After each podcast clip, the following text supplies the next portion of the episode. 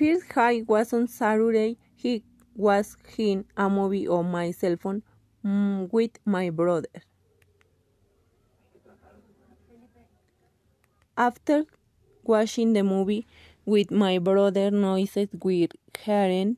He was very scared. We began to hear a person in the yard. We heard the I was bearing boats. We looked outside and no one was more. We were squaring.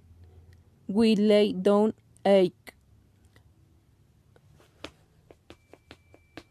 My brother says that a person touched him from behind. They started to scream and they was scared because I didn't see anything.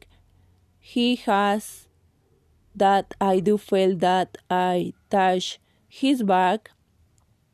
Ayuda! He passed on his pants. It scared me even more because he was shaking. I didn't believe him in was just making fun of him.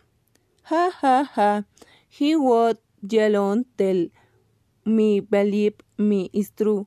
Finally we went to my parents' room and we told them what happened. We stayed to sleep with them. I particularly if I was scared to see my brother like this.